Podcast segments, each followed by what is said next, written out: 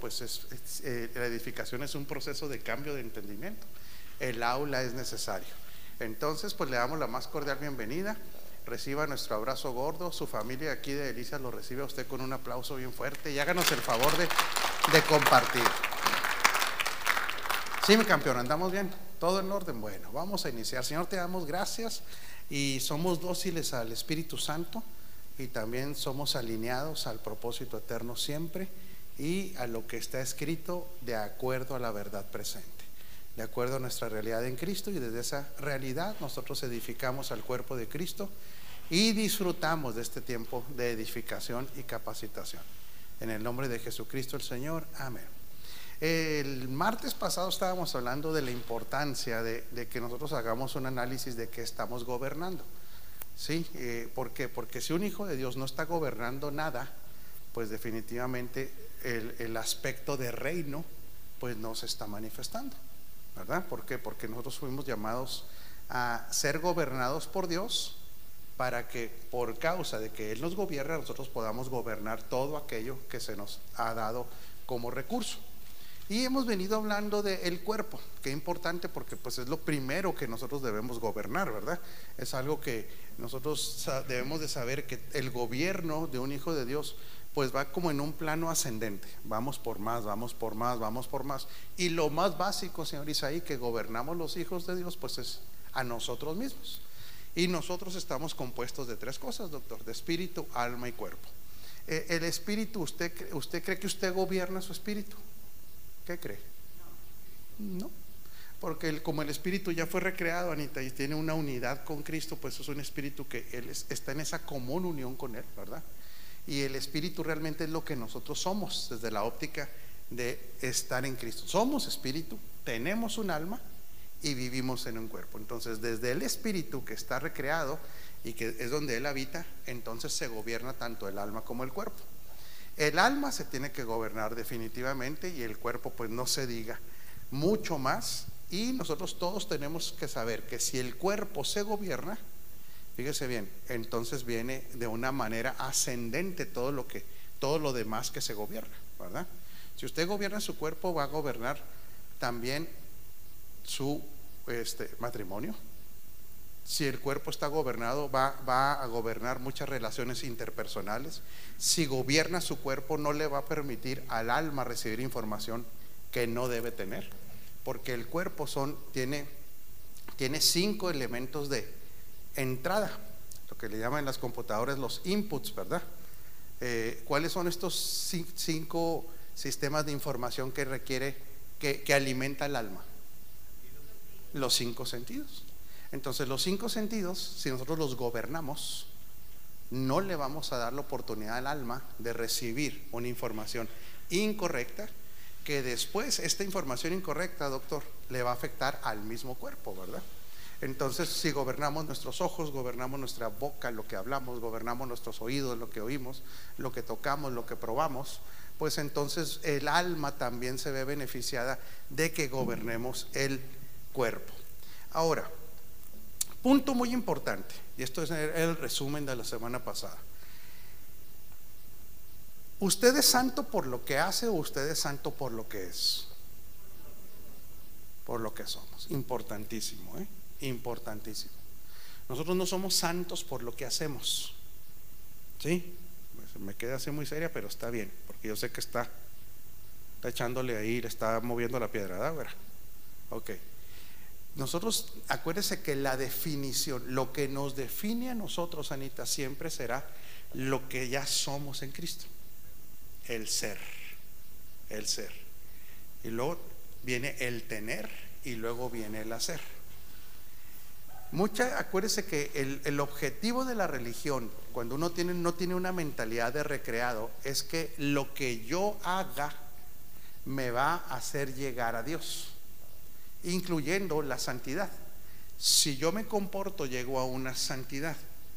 Ahora, el detalle que esa, esa santidad, desde el punto de vista de la religión, que para empezar no es el método de Dios, lo que yo haga me lleva a la santidad. ¿Por qué no es el método de Dios? Porque la santidad que el hombre puede producir por sus acciones nunca será idéntico a la santidad de Dios. desde ahí ya vienen problemas, ¿sí? Todo lo que el hombre puede hacer con un buen comportamiento nunca va a alcanzar el estándar de la santidad de Dios.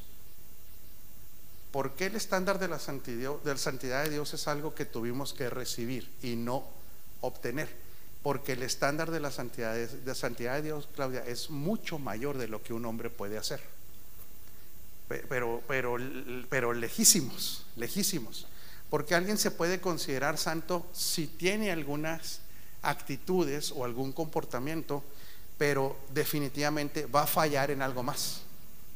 Entonces, desde la óptica religiosa, la gente cómo se considera santa por lo que hace.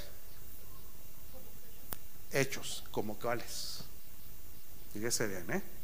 Pues la gente dice, buenas obras, como cuáles. Dar limosnas. ¿Qué más la gente dice? Bueno, yo estoy alcanzando la santidad porque doy limosna. ¿Por qué más? ¿Perdón? Porque perdonan. Por perdonar, bueno, también. Los que hacen mandas, sacrificios, asistir a una reunión me hace santo. ¿Y qué, qué más? Perdón. Si me abstengo, como el ayuno, llego a una santidad. Pero ninguno de esos llega, puede llegar a la santidad de Dios. ¿Por qué? Porque si usted dice, bueno, yo me abstengo de qué? A ver, los que se abstienen. Usted dijo ayunar. ¿De qué se abstiene el que ayuna? Pues en teoría de comer, ¿verdad? ¿Usted cree que dejando de comer se llega al estándar de la santidad de Dios? No, no, ¿de dónde, Tito Bache? No, o sea, ¿cómo? Si alguien se abstiene de tomar alcohol, ¿llega a la santidad de Dios? No, no. Entonces, no es alcanzable esa santidad. No hay manera que el hombre la alcance. Porque inclusive si se abstuviera de comer, tomar, con el solo hecho de envidiar, ya, ya, ya con eso. Ya, ya, ya, ya, ya no, ya no alcanzó. Con el solo hecho de un mal pensamiento, ya no. Con, el solo hecho de un, este, un error, de un, un enojo, se acabó. Con un coraje. ¿Usted nunca ha sido corajudo alguna vez? ¿Usted nunca, güera? Usted tampoco. Usted todos los días corajudo. Vale, usted solita dijo, yo no, no, van a decir que los anda balconeando uno. Entonces, por eso la santidad es inalcanzable. Inalcanzable. Por abstenerse.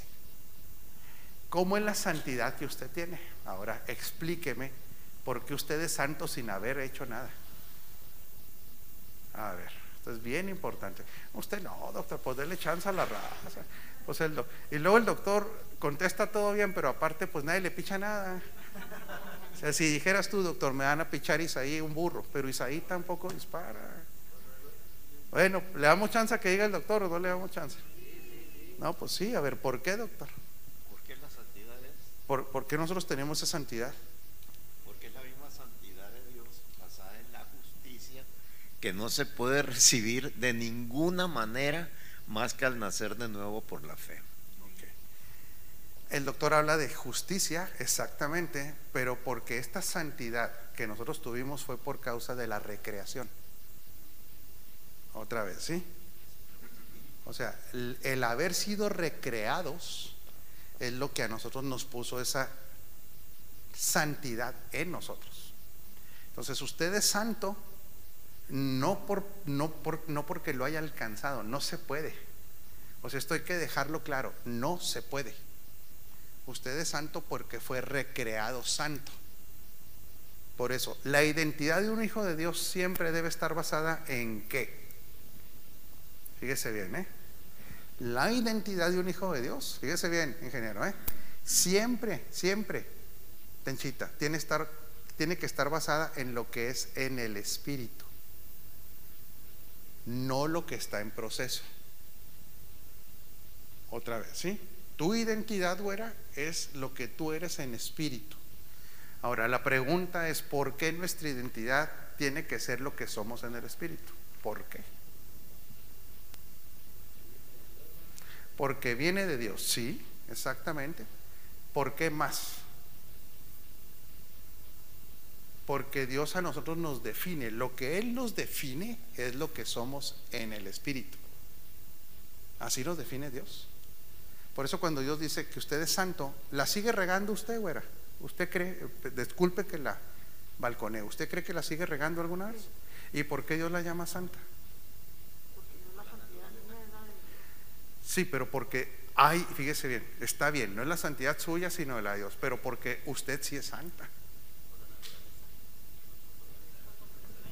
Porque en espíritu, fíjese lo que somos, ¿eh? Perfectos. Así nos describe Dios. Por eso dice, porque con un solo sacrificio hizo perfectos. ¿Para cuánto? Para siempre, a los que sigue perfeccionando, Chuy. Pero importante que para que Dios, para que nosotros recibiéramos lo que Dios dice que tenemos, primero tuvo que hacernos. ¿Se acuerdan lo que platicábamos el domingo? Porque mucha gente dice, es que yo sigo siendo un pecador. Para Dios usted no es un pecador. Para Dios usted sigue fallando. ¿Sí? Porque Él no puede decir que usted no falle. Pero para Dios, como lo que Dios define a nosotros es lo que somos en Cristo, y lo que somos en Cristo, Él lo está depositado en el Espíritu. En el alma no podemos decir que estamos en su totalidad en Cristo, ¿verdad? ¿Cree usted que algo de su alma ya está en Cristo? ¿Usted qué cree? ¿Usted qué cree, Anita? ¿Sí? ¿Y cómo fue? ¿Y cómo puede saber usted que algo de su alma ya está en Cristo? No, no en el alma, no. Fíjese bien. En el, en el espíritu sí, eso es correcto. En cuanto usted es recreado en espíritu, usted es lo que Dios es. Por eso, la, por eso otra vez, nuestra identidad siempre, bueno, siempre es lo que somos en Cristo. Lo que se está desarrollando no debe ser nuestra identidad, sino lo que se está desarrollando es nuestra meta. Otra vez, a nivel alma a nivel alma yo estoy siendo procesado y tengo una meta, que en el alma yo llegue a ser también idéntico a Cristo. Pero le hago, le vuelvo a hacer una pregunta, señor Isaí, ¿usted cree que en el alma usted también ya hay cosas que usted es como Cristo? ¿Sí? Ahora, ¿cómo fue esto? Aquí es por la renovación del entendimiento. Exactamente, Todo lo que nuestra alma cada vez, güero, es más como Cristo, es por causa de lo que se llama la formación de Cristo. Y está ligado, Arturo, a la edificación. Cuando alguien edifica bien a la iglesia, en su alma también se va formando Cristo. Entonces, esta parte de su alma ya ha venido a ser como Cristo. Lo que en nuestra alma todavía no es como Cristo, es donde seguimos nosotros, ¿qué era? Trabajando. Exactamente, es donde venimos trabajando para que nosotros, güera, nomás que pues ya no les digo a las dos güeras, pero una tendrá que ser güera uno y güera dos, no sé cuál es cuál, por edad o por, ¿cómo le hacemos? Por edad, ¿usted cuál sería? Güero a uno, ok. Entonces, güera uno, ah, y güera dos. Este, para, ¿para qué es esta formación de Cristo? Para disfrutar completamente nuestra herencia y para ser efectivos en lo que tiene que ver con el propósito eterno. Entonces la santidad no es algo que el hombre logre ni por abstenerse. Fíjese nada más. Pero entonces la santidad que, yo, que somos sí nos hace abstenernos. Ándale. Se fija cómo viene el orden, cómo cambia el orden. A mí el abstenerme no me llevó a la santidad de Dios. Por eso por eso cuando no hay entendimiento de esta realidad, doctor, la gente saca de contexto este versículo. Sin santidad, nadie verá al Señor. Entonces, cuando no hay este entendimiento, sin santidad, nadie verá al Señor. Déjeme le hago una pregunta. ¿Quién puede ver a Dios? No, nadie. ¿Quién, Arturo? Porque para verlo a Él, ¿qué nivel de santidad cree que se requiere? Es es el mismo nivel de santidad de Él. Sí, porque el ver a Dios, a ver, otra pregunta. ¿Usted cómo ve a Dios en el nuevo pacto? ¿Cómo lo ve? Mm, eso es lo que usted ve de Él, pero ¿cómo lo ve? ¿Usted cree que puede ver a Cristo?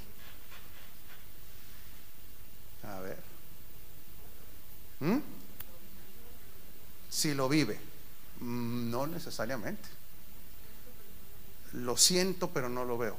Más o menos. Es que nosotros en el espíritu le vemos a Él de espíritu a espíritu, no es con estos ojos. Claro. Y por eso usted tiene una común unión con Él, porque nosotros sí lo vemos a Él en espíritu.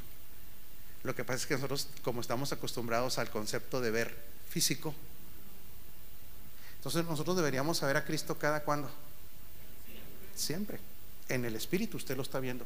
Por eso es lo glorioso del nuevo pacto, porque le vamos viendo a Él operar en nosotros. Cuando este sentir que usted decía, mi hija, no, era, no es un sentir de sentimentalismo. El problema es que también en la religión nos enseñaron que para sentir a Dios era un asunto de como un, ¿cómo se dice? Escalofrío, no, no, no. Sí, algo sensorial, no. El sentir a Dios, más bien pudiéramos decir, es discernirle a Él. Sí, es algo interior, donde nosotros vemos a Cristo, Él es la luz de nuestra vida, actuar en nosotros. Ese es el reto de ver a Cristo siempre. Por eso es que nosotros, con los sentidos humanos, güero, aprendemos de Cristo y con los sentidos espirituales aprendemos a Cristo. ¿Sí nota la diferencia? Sí, Marisol. Con los sentidos físicos usted puede aprender de Cristo. ¿Por qué? Porque lo está, está oyendo una enseñanza. Pero con el sentido espiritual usted aprende a Cristo porque ahí lo está viendo, ahí lo está oyendo, ahí lo está discerniendo. Es Cristo mismo en nosotros. ¿Sí? Entonces, fíjese bien el hecho de que nosotros le aprendamos a Él, vamos a hacer este paréntesis, sin santidad nadie verá al Señor. Ok. Ese versículo, por supuesto, es bíblico. Pero sin un entendimiento de Cristo en usted, ¿usted qué, llegaría a pensar sin santidad nadie verá al Señor? Sin un entendimiento de Cristo en usted. Pues que el que no alcanza cierto nivel, no lo podrá ver ni aquí ni allá. En otras palabras, güero, está diciendo, si no eres santo, no llegas al cielo. No lo vas a poder ver. Ahora le hago una pregunta. ¿Es verdad eso? Sí, sí es verdad. Pero fíjese bien, ¿eh? pero es que sí es verdad. Sin santidad nadie verá al Señor. El detalle es que no es la santidad que usted produce. Ah, ok. Entonces sí es verdad que sin santidad nadie lo puede ver. Nadie lo puede ver. O sea, en esto, en esto el versículo es exacto. Pero entonces para que usted lo pueda ver, para que lo pueda vivir y para que lo pueda experimentar, Dios, ¿qué tuvo que hacer con usted? Porque este versículo es real. ¿Qué tuvo que hacer Isaías? Darnos su vida. ¿Está bien? Ahora sé más específico. Hacernos santos. Exactamente, Chuy. O sea, si él no se va a contradecir, Carmelita, si dice, sin santidad usted no lo puede ver. El problema es que ni absteniéndose de todo, usted puede llegar a esa santidad. Y como Dios sí quiere ser visto, y como Dios sí quiere ser aprovechado, ¿qué hizo contigo Arturo? Dijo, pues como no puede, yo lo hago santo. Por gracia, por recreación. Entonces fíjese, es por gracia, es por justificación, pero está ligado Nancy, a la recreación. Por eso cuando la gente no entiende esto, Chuy, pues está haciendo, está, como le diré? Tiene una confusión mental y tiene una vida doble. Porque ellos piensan, el que no entiende que esta santidad es la de la recreación, por eso un día se sienten dignos y otro día totalmente indignos. ¿Sí? Un día sienten que pueden hablar con Él y entrar al trono de la gracia y otro día dicen, no se puede. Depende de cómo se haya portado. Entonces, ¿qué pasa con esto? Esto lo hace ineficaz cuando quiere ser un instrumento de justicia. Porque él está creyendo que para poder operar en ese nivel de santidad él cree, el que no ha entendido esto, cree que es el nivel de santidad que él ha alcanzado. No lo, y para operar en el nivel de hijos de Dios y para operar en el nivel de instrumentos, no se puede alcanzar. Es imposible. Imposible.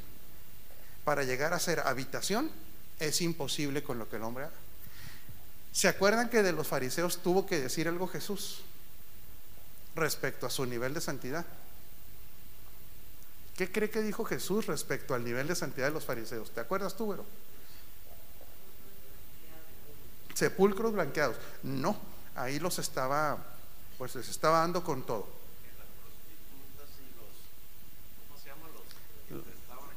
Sí, pero no era eso lo que, lo que está. Sí, pero lo que estaba diciendo, si el nivel de justicia de ustedes no es mayor que el de los fariseos, ustedes no pueden entrar al reino de Dios. Bueno, en otras palabras, los fariseos se abstenían de cosas. Eran rígidos, eran religiosos, eran legalistas. Y dice Dios, esa santidad a mí no les sirve.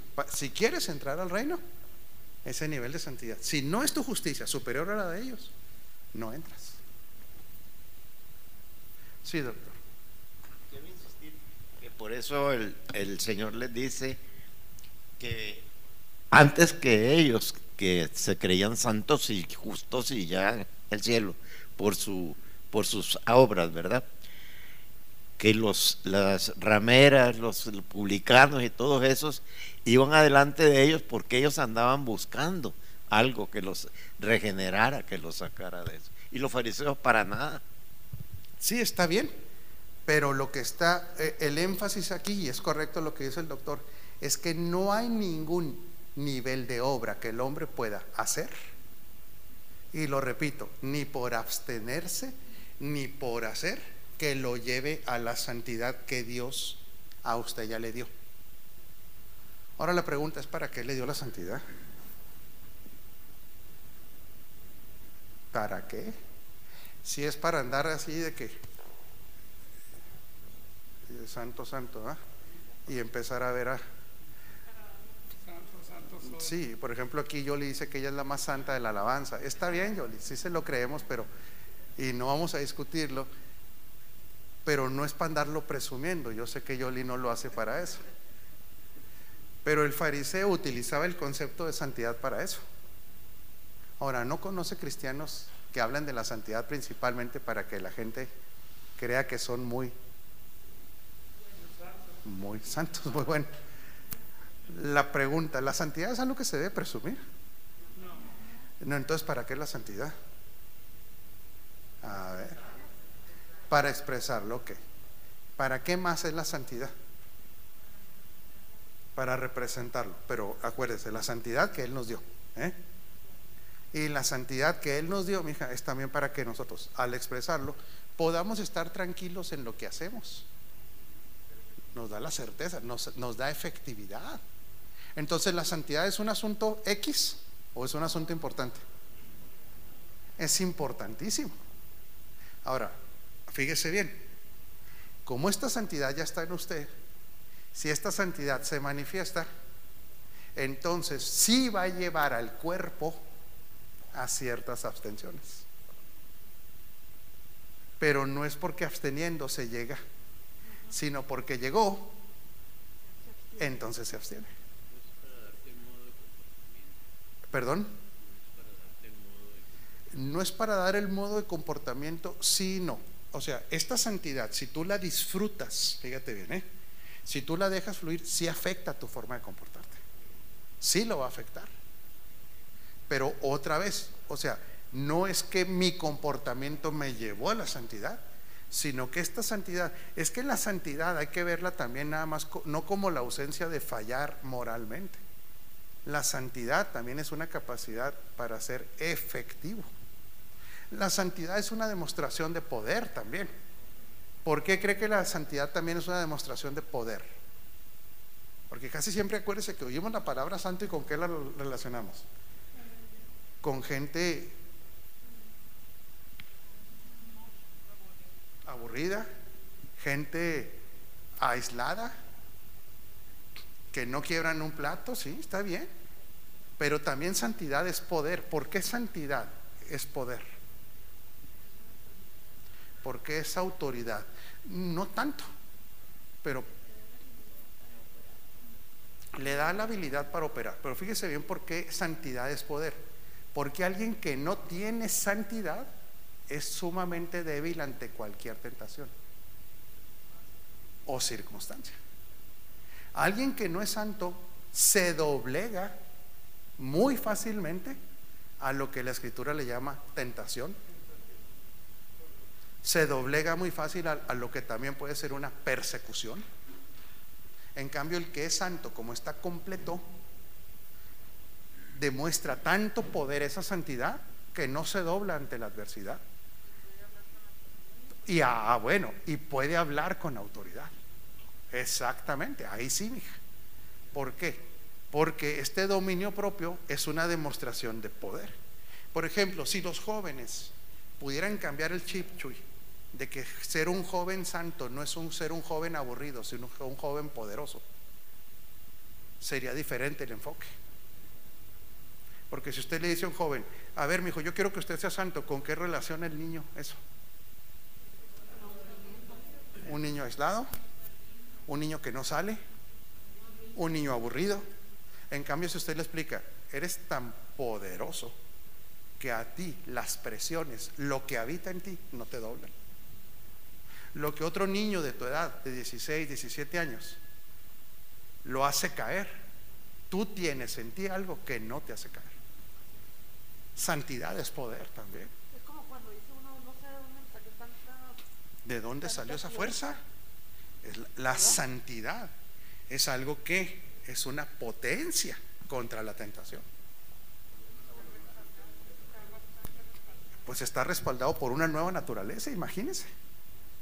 Por eso otra vez, nosotros somos santos. Ahora, esto incidirá en el cuerpo. ¿Qué cree? Esta santidad debe incidir en el cuerpo. Sí. Eh, Hay una evidencia en nuestro cuerpo de esta santidad, Carmelita. Tiene que haber una evidencia. El problema es que si se no se ha educado de una manera de reino, el religioso le llama santidad a cosas que no necesariamente son santidad. Otra vez, ¿sí? Para el religioso, santidad casi siempre está ligado a todo aquello, abstenerse de casi de todo aquello que le produce placer. Ahora, le hago una pregunta, porque aquí ya nos vamos a meter en, broncas. ¿El hombre está, cree que el hombre fue creado también para disfrutar del placer? Por supuesto que sí. Por supuesto que sí. Pero el que es santo tiene un límite por diseño, no por imposición de lo que es el placer. El religioso a todo lo que es placer generalmente lo relaciona con pecado. Ahora, fíjese lo que voy a decir, y esto lo tengo, que decir porque si sabe que nos ven miles de personas en las repeticiones. Miles. Y sabe que nos llegan reportes de gente. Quiero decirle para gloria de Dios, ¿eh? esto no es para vana gloria, que continuamente recibimos reportes de pastores inclusive que están cambiando toda su forma de enseñar por lo que se enseña en esta casa. Gente que ni nos, ni nos imaginamos que estén viendo. Dice usted, ¿sabe qué? Lo que ustedes están enseñando ya, ya no nos permite enseñar igual. O sea, el efecto, porque son pastores que son enseñables, ¿me explico? Gente enseñable. Se le reveló el Señor, no agua viva. Nosotros no trabajamos para agua viva, trabajamos para el Señor. Pero el que tiene ese, ese, esa disposición a aprender, se deja enseñar. El que cree que todo lo sabe, pues no se deja. Y sigue donde está. Pero como esta revelación no es una revelación de la casa, esta es la revelación de la verdad presente. Entonces voy a decir una cosa que me va a meter ya en un problema, Chuy. Tú me defiendes si me meto en una bronca, porque tú estás bien machín, Chuy. ¿Sí cuento contigo? Ok. No es lo mismo los conceptos de santidad de reino que los conceptos de santidad de la religión. No son iguales. Ahora, hay que ser muy claros. Los que hemos entendido lo que somos en Cristo y lo que es la verdad, ¿cree que nos debemos de, ir desligando de los conceptos de santidad que no son? Sí, nos tenemos que desligar. Ahora, ¿qué va a pasar con esto? Si nosotros nos vamos desligando de esos conceptos de la subcultura, ¿qué cree que nos va a pas- pasar a nosotros con los de la subcultura? Pues no nos van a querer ahorita. Y de una vez se lo tengo que decir, por eso le estoy diciendo que me estoy metiendo en broncas. Inmediatamente nos van a tachar de qué cree. Libertinos, soberbios, pero de gente pues pecadora. Porque como los estándares de la religión siempre son estándares que tienen que ver con cosas que Dios no ordenó. Una de las características de los fariseos era que dice que ellos ponían cargas sobre los demás que ni ellos mismos llevaban. ¿Qué significa eso? Que ellos realmente llevaban o hacían lo que estaba en su conciencia. Lo que sabían que no tenían que hacer de más, ellos no lo hacían, pero a los demás sí se los imponían. Ahora, en la subcultura religiosa cristiana o evangélica, está plagado de cosas que se le imponen a la gente, que, Dios- que se lo voy a decir una vez, que a Dios ni le interesan. O que Dios dice, es asunto totalmente tuyo. Porque hay parámetros que sí la escritura sí nos deja y nos pone límites que no debemos brincar, pero hay otras cosas que los límites los puso la subcultura religiosa. Entonces, quiero preguntarles, ¿están dispuestos a apoyar a su pastor a que hable la verdad, aunque a usted digan que va a una congregación de libertinos? ¿Sí? Pues digo, ya lo dicen de todas maneras. Ahora, yo lo que les pido el apoyo a ustedes es en el sentido de que no se asusten, o sea, porque nosotros lo tenemos que seguir hablando.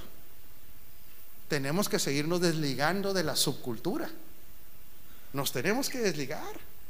Y si en delicias le dicen los de agua viva, son esto, bueno, pues usted relájese. No, eso hace mucho que. Hace mucho que dicen, ¿verdad? Bueno. Pero ahora déjeme contraatacar, me deja contraatacar. Pero no pelear, ¿eh? Dígame que no me pelee, pelear. Ok, ya. Jasi me dijo que no me pelee. Ok. No, y en cuanto yo veo pelo rojo, yo, yo me pongo a temblar. Sí, Carmelita, pues uno sabe. No, pues me, me da chachí. Sí saben por qué. Mija, no se ofende usted que trae su pelo rojo. Es que, es que no sé si sepa que mi señora es pelirroja, ¿sí sabe? Entonces, pues a esa señora le tengo así. Respeto, mija, usted sí lo supo definir bien. Híjole, mira, Marisol nomás está así agarrando puntos. Julius, ¿usted me entiende lo que es ese respeto santo? ¿Sí lo entiende usted, mijo? Que usted también se le junta a la familia así de repente. Ah, sí, también le pasa con la señora Marisol. Y mucho, como dijo Sabinator. Ahorita no puede ni hablar el viejo. Qué triste, Julio. Hable poquito, mijo. Nomás le hace así como momia. Y luego la voltea a ver y le dice como que sí puedo, ¿no? Marisol, mija, eres hombre. Bueno. Entonces, es necesario que alguien que conoce la verdad se desligue de lo que no es la verdad, aunque va a ser perseguido. Ahora, usted me dio permiso de contraatacar, Jasi. Pero ¿qué es contraatacar en esto, güero? No es echarle a esa gente. Es advertirles que si esa gente opera en esos códigos, tarde o temprano van a caer en una doble moralidad. Y dice Marisol que no hay quien los aguante. Está bien, mija, usted anda enojada, pero ahí le va. Déjeme, déjeme le explico lo siguiente. Más bien esa gente se va a convertir en hipócritas. Que fue lo que un apóstol hizo. ¿Qué apóstol cree que cayó en esa tentación de la doble moralidad? Fue Pedro. Sí, y por eso le digo, estamos contraatacando no en el, no en el sentido de... No, no, no, no, de ayudar. Por ejemplo, hay gente, quedan, quedan 10 minutos o me estás, o hay 10 gentes echándonos trancazos. Bueno, hay gente que se congregaba aquí, ¿verdad? Otra vez, es didáctico. Y en esta casa se sentía libre. Se cambia de congregación y cambian sus hábitos. ¿Se cambiarán por convicción, Anita?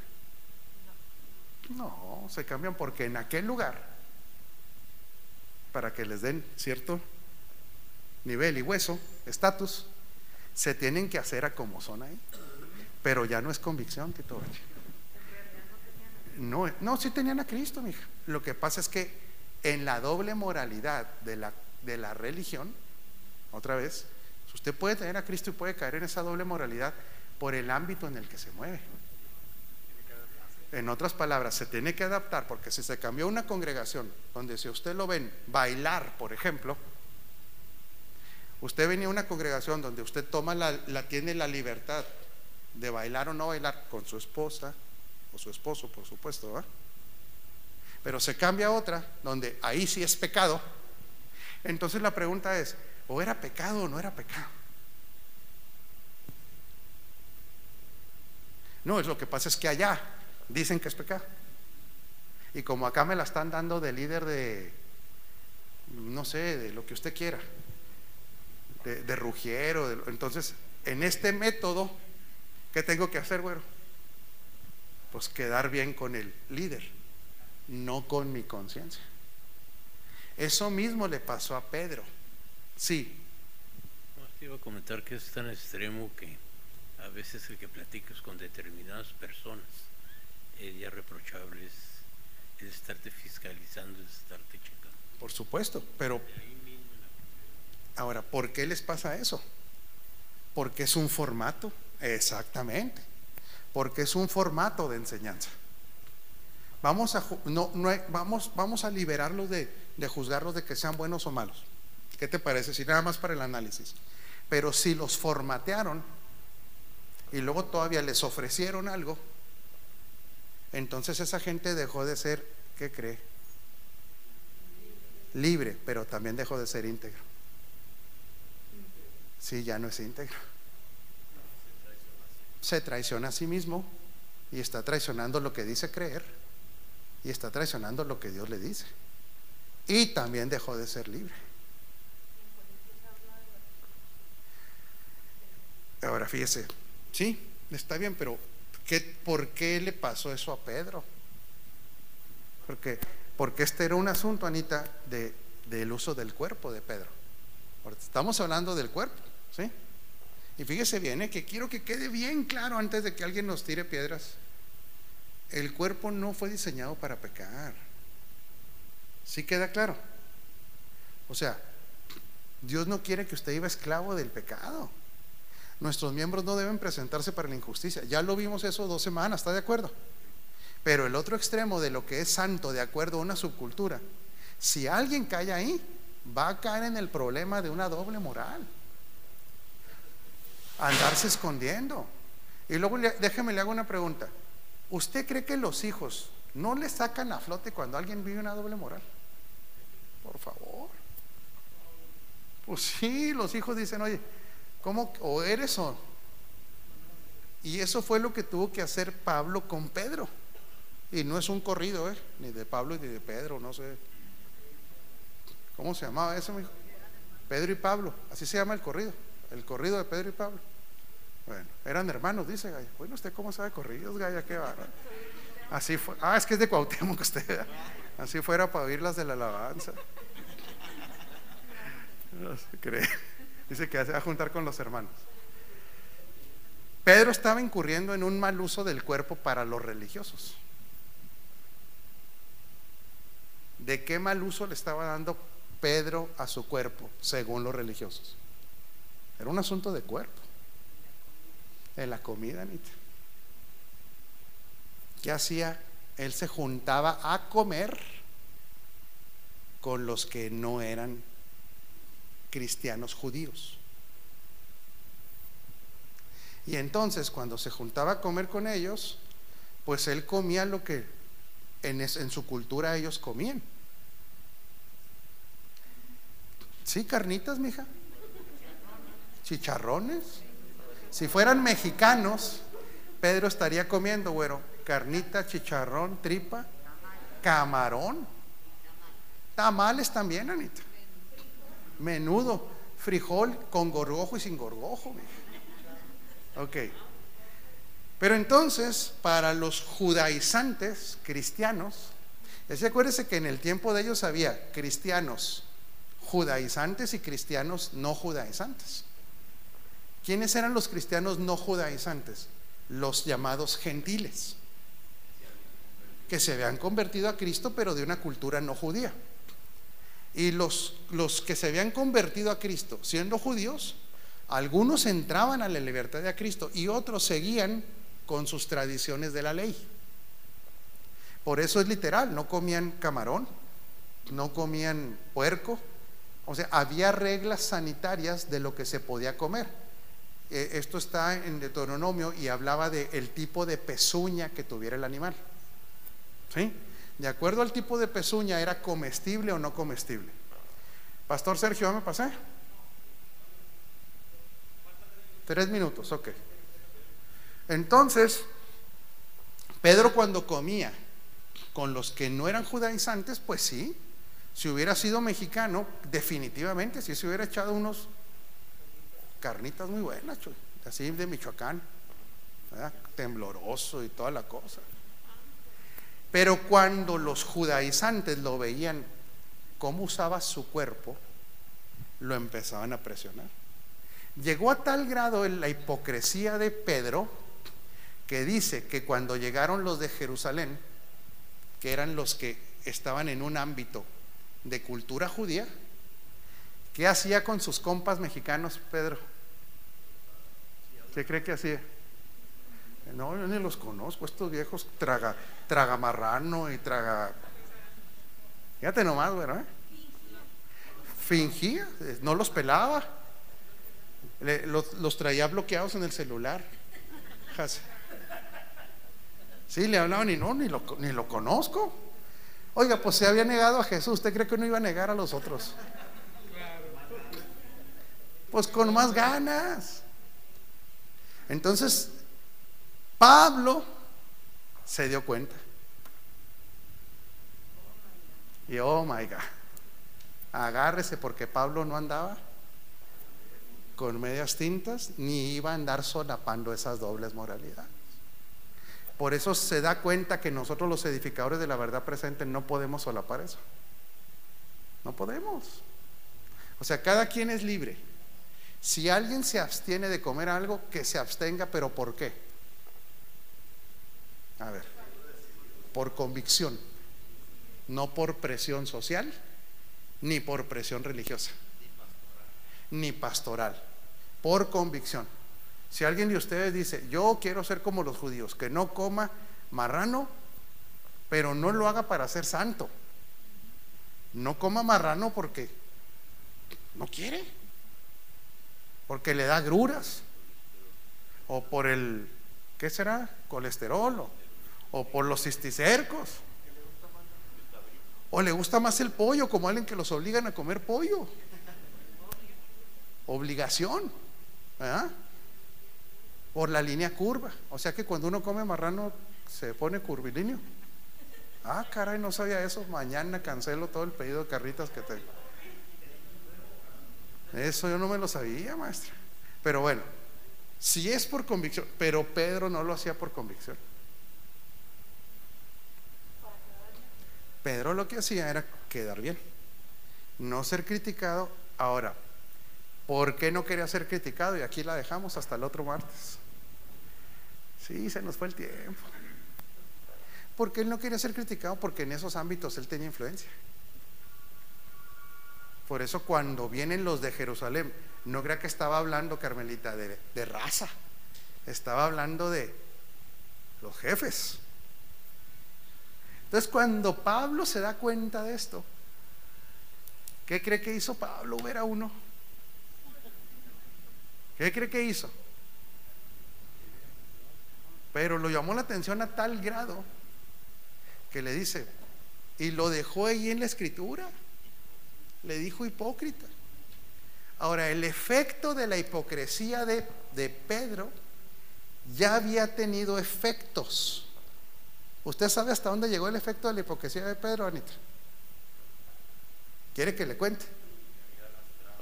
Dice, ya arrastraste hasta eh, el otro apóstol que era el apóstol amoroso. A Bernabé ya lo hiciste como tú. Y Bernabé era toda máquina. Dice, pero ya en tu hipocresía, entonces, mucha de la santidad de los cristianos, que no es por convicción ni por diseño, es porque los ha venido arrastrando una subcultura. La subcultura es una cultura que está por debajo de un- una cultura. La cultura del reino es la original, la subcultura es la que está debajo de esos parámetros. Sí, es, sí, porque está abajo, o sea, son, son conceptos. Ahí está la religiosidad, ahí está el, humanismo, ahí está el, ¿cómo le diré? Una subcultura de que se siente menos, no tener mentalidad de reino, está por debajo de la cultura. Entonces la pregunta y la dejamos hasta el otro martes. Entonces los hijos de Dios, ¿qué se está permitido y qué no está permitido? ¿Le gustaría saberlo? Bueno, lo vemos el próximo martes. Tan, ta. ¿Cómo la ve, güerados? Todo me es lícito. Ah, Ok. Pero dentro de ese todo me es lícito hay que ver a qué se refería de ese todo. No todo me conviene. Porque si alguien dice, a mí me es lícita la fornicación, no. Eso no está en el todo. Pero la sexualidad en el matrimonio la tiene que disfrutar. Claro. Que pasa es que la religión se mete hasta las alcobas de la gente. Ya me hicieron meterme en bronca. El martes que entra, mejor, aguántese tantito. ¿Ah? Bueno, sí, sí, sí, hay que, hay que tener cuidado. ¿Aprendieron hoy, familia? Sí. Pastor Sergio, ¿me querías comentar algo? Ahorita despedimos la transmisión, sí, doctor. Antes de que se vayan y se me vaya la idea, a ver, ¿cuándo nos reunimos a uno de estos días? Que el doctor quiere empacar. Déjeme le traduzco. Que el doctor quiere volver a. ¿Usted lo secunda también? ¿Está de acuerdo? ¿A usted le gusta comer también? Déjeme hago una pregunta aquí para no cometer ninguna discreción. ¿Hay alguien que aquí no le guste comer? Más bien. A usted le encanta. Bueno, me parece muy buena la idea del doctor. ¿Quieren empacar? Poco a poco, doctor. No. Sea, no ahorita, no ahorita, en una hora más no, ¿verdad, doctor? Ok. Bueno, vamos a poner una fecha como en unos tres semanitas, ¿le parece bien? Paramos el discipulado y ese día, pues empacamos, ¿verdad? Por, invita a Pedro también. Y le da chicharrones a Pedro, ¿le parece? Despedimos la transmisión, esperamos que esta palabra le haya abierto los ojos, le haya ayudado para que usted pueda operar más como Cristo en la tierra. Bendecidos.